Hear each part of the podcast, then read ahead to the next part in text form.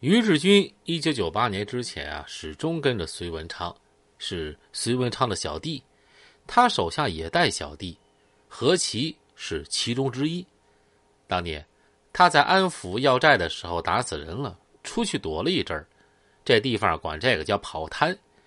隋文昌把于志军安排在他在长宁县开的赌场中，花钱供他把伤疗好。官司过去，于志军回来。自己也开了一家 OK 厅，因经营忙碌，跟隋文昌的时间就少了。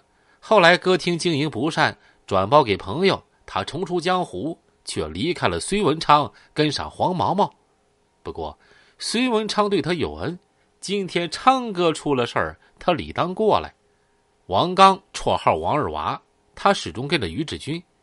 这天晚上，王刚在徐府宾馆开了房间，把女朋友约过来。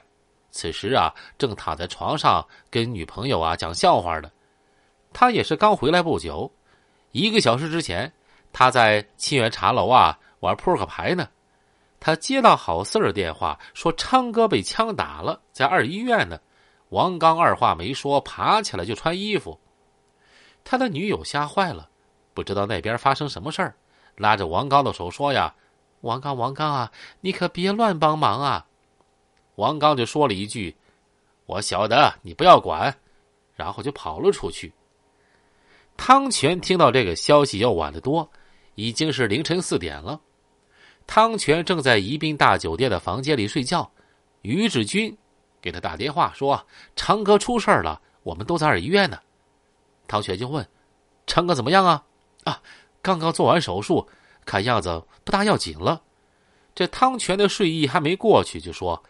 啊，那行吧，不大要紧，我就不过去了。有什么事啊？再打电话招呼我。等宋亚平赶到医院的时候，隋文昌还没上手术台呢。周围的人都很沉闷，说话不敢高声。隋文昌也没躺下，他围着个军大衣在手术室外边的椅子上坐着。宋亚平见他的时候，隋文昌脸色显得苍白，他始终没怎么讲话。里边的衣服已经换了，他的后背上打了十几个孔，脑壳后边啊还在流血呢。医生正紧张的准备手术器械，他的女人在旁边哭哭啼啼的。隋文昌心里烦，忽然吼了他一句：“哭你妈了个叉啊！滚外边哭去！”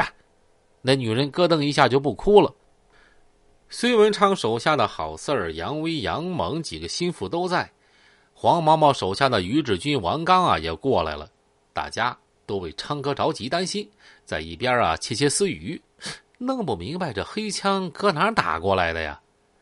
宋亚平问了问情况，张一兵当时在昌哥身边给他描述了一遍。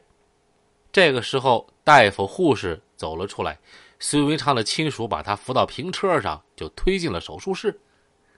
得到消息来看昌哥的人越来越多，已经有几十号人了。大家聚在手术室外边的走廊上，议论半天，仍然弄不清什么人敢向昌哥开枪。这吵吵一阵儿渐渐的就把目标对准了王新元。杨威、杨蒙知道，二赖皮手下的黑娃十九日中午找过小狐狸，追问小阎王被打的事儿。当天晚上，杨威带人过去找过黑娃，但是没找到。这边啊，昌哥就出事儿了。宋亚平就说：“这事儿很可能是王新元干的。头些日子我听到一些风声，说二赖皮要整昌哥，报他在少鹅湖的一箭之仇。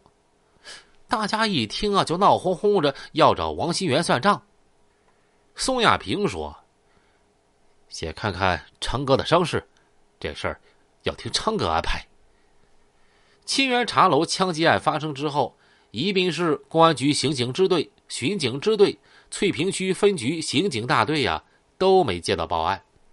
负责社会面上工作的魏化兴中队长从内线上得到消息，说正气街沁园茶楼发生一起枪击案件，内情不详。他立马向刑警大队阳光大队长做了汇报。